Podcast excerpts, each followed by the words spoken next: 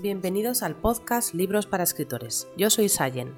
Se pueden resumir en tres pilares todo lo que tiene que trabajar un escritor, producción, formación y comunicación. Y aquí estamos para ayudarte con la formación. Voy a hacer resúmenes de libros pensados para escritores, para que tú veas si merece la pena comprarlo. Espero que pueda ser formación útil para ti si quieres mejorar en tu escritura.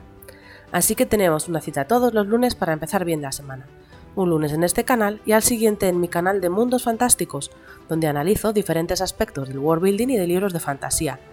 No te olvides de suscribirte al podcast y abramos la puerta del próximo libro.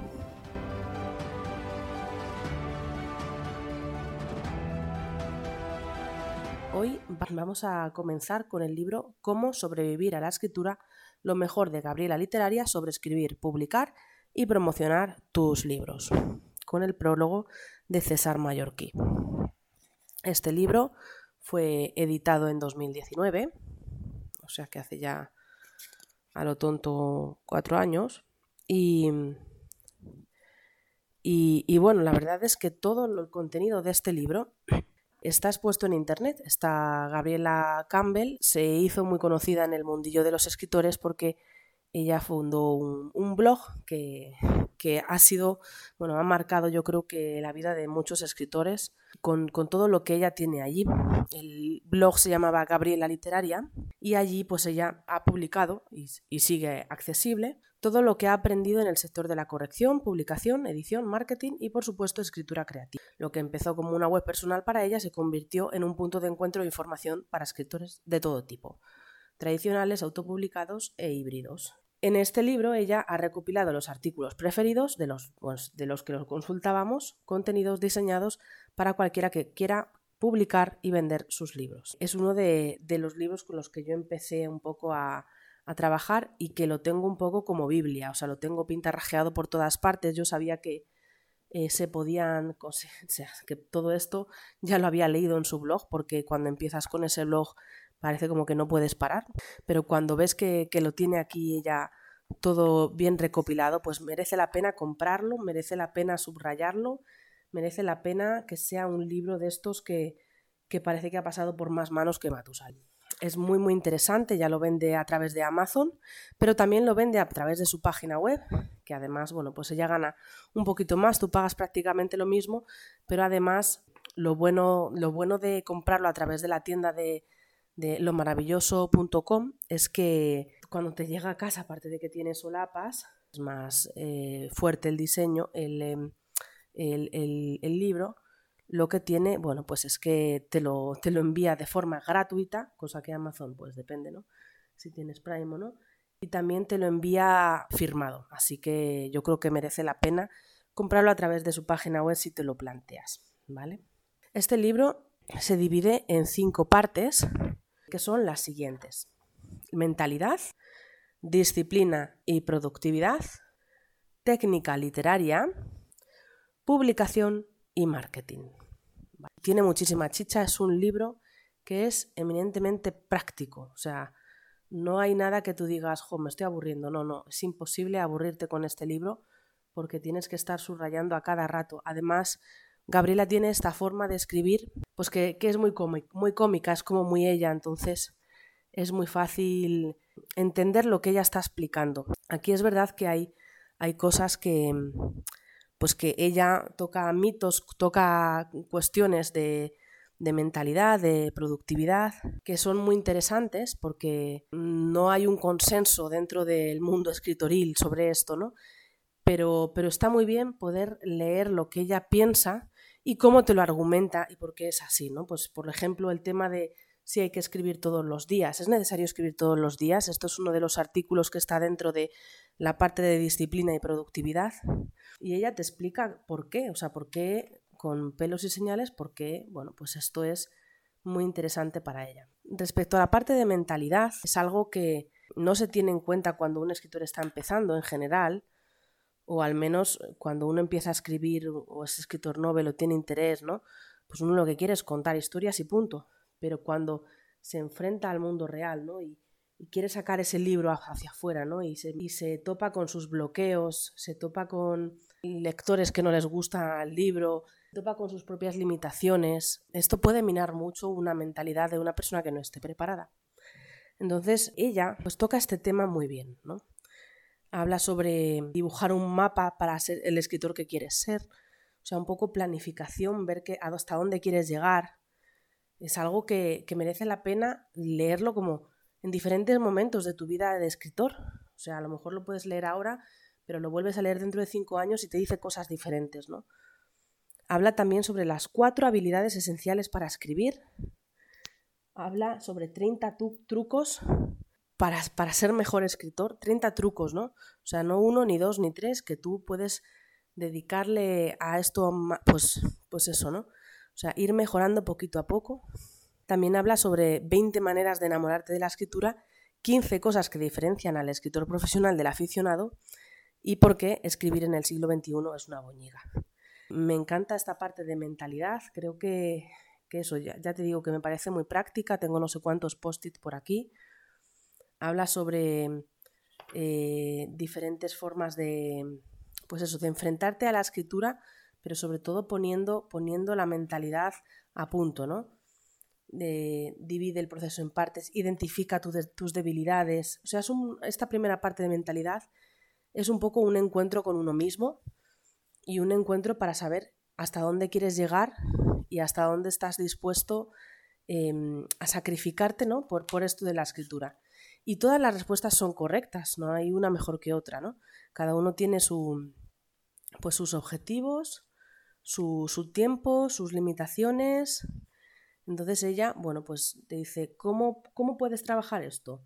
¿Cómo lo mejoro? ¿Cómo trabajo mm, el buen gusto? ¿Cómo, cómo desarrollo ¿cómo hago esto? Entonces, mm, sí que te recomiendo eso, que cuando leas este libro, no sé si eres de, subrayar o de no subrayar, pero al menos si no subrayas, ten a mano una libretita para ir tomando nota. O sea, este libro es para ir estudiándolo conforme lo vas leyendo.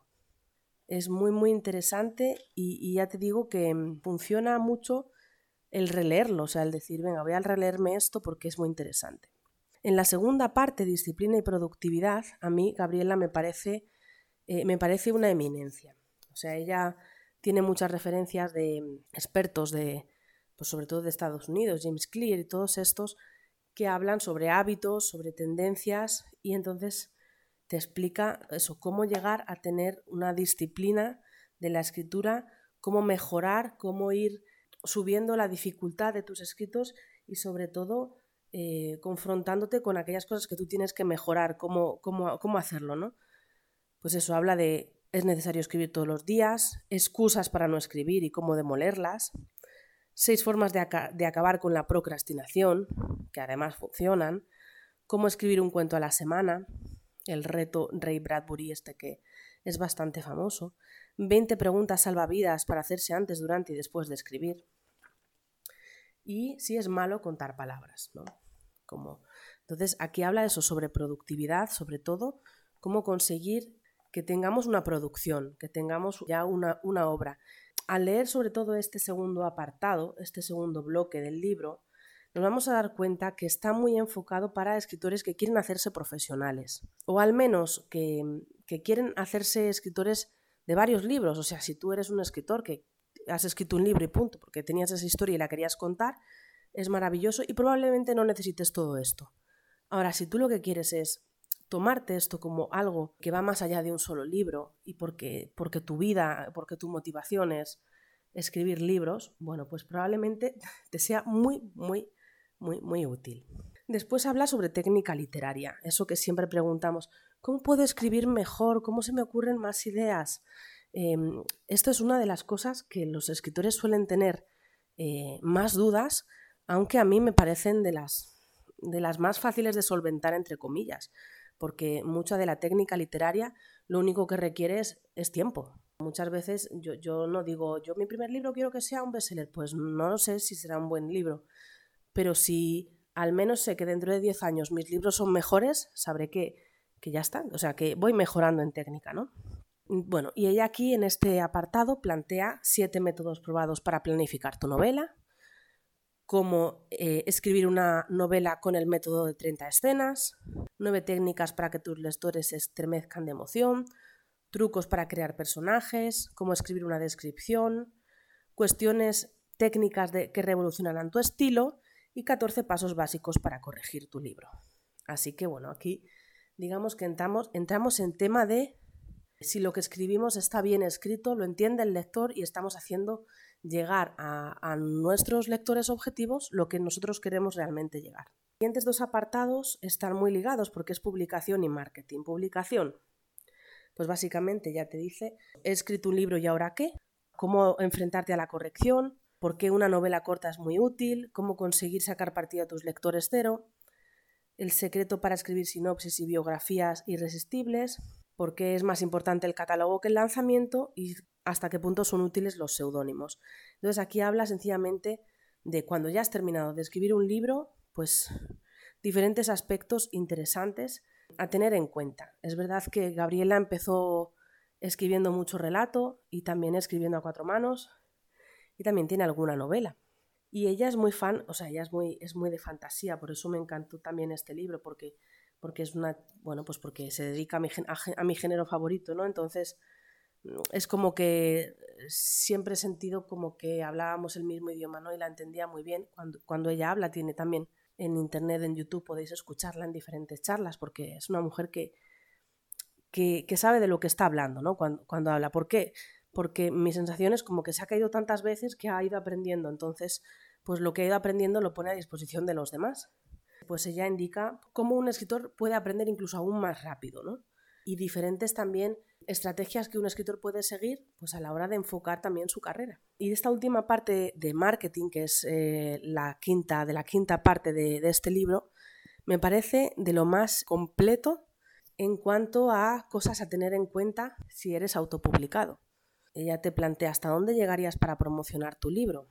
Habla sobre estrategias básicas para vender libros, habla sobre trucos si no sabes hablar en público, sobre cómo enfocar las redes sociales, sobre ideas para escribir artículos irresistibles ¿no? en cuanto al marketing de contenidos, sobre la marca personal de los escritores y bueno, pues notas, agradecimientos, etcétera, etcétera. ¿no? A mí me abrió mucho los ojos este, este último apartado, el de marketing, porque además, o sea, trata, habla sobre, sobre eso, diferentes estrategias que un escritor tiene que tener en cuenta y además, todos los escritores no somos iguales, obviamente, cada uno es totalmente diferente, tiene objetivos diferentes, entonces no se pueden aplicar las mismas estrategias para todos. Yo he escuchado varios podcasts donde dicen, si haces esto, pues va a pasar esto. Pues no, no se sabe, o sea, a, ti, a, este escritor a lo mejor le funciona, pero a ti no, no. Y en este libro, por ejemplo, cuando ella habla sobre las siete estrategias más comunes para vender libros, te explica estas estrategias, pero además te explica hasta dónde funcionan y por qué. Entonces, de esta manera, tú como escritor te puedes plantear, pues yo voy a utilizar estas cuatro estrategias y estas dos no porque no puedo, o porque no llego, o porque no me da tiempo, o porque no son para mí. Y también te da tips para saber cómo enfrentarte a eso en el día a día. Este sería un poco el libro a vista de pájaro para que lo tengamos en cuenta pues yo creo que espero haberte picado la curiosidad lo suficiente como para al menos echarle un ojo si es que todavía no lo has leído. O sea, me parece, yo no soy tampoco de decir, este es un libro que todos los escritores deberían leer. No, yo no soy de esas, ¿vale? Cada uno, cada libro, cada escritor le sirve una cosa diferente. A mí este me sirvió muchísimo, lo tengo como referencia, por eso es el primero que trabajo en este podcast. Y sí te puedo decir, bueno, pues que me gustaría también profundizar un poquito en algunas cosas que ella dice en los próximos episodios. Si tú tienes alguna cuestión que te ha parecido interesante de lo que he nombrado, por fin escríbemela en comentarios, ya, ya te lo he comentado, ¿no? Espero que te haya gustado este episodio, me encantará tenerte por aquí. Suscríbete, dale al corazoncito, comenta si tienes alguna duda. Ya sabes que si quieres un audio curso de cuatro sesiones de Kickstart Universo Creativo para Escritores Perdidos, puedes conseguirlo en mi página web www.science.com, que también tengo otro otro podcast que se llama Mundos Fantásticos si te va al género de la fantasía. Y hasta aquí hemos llegado, nos vemos el próximo día y un abrazo muy grande.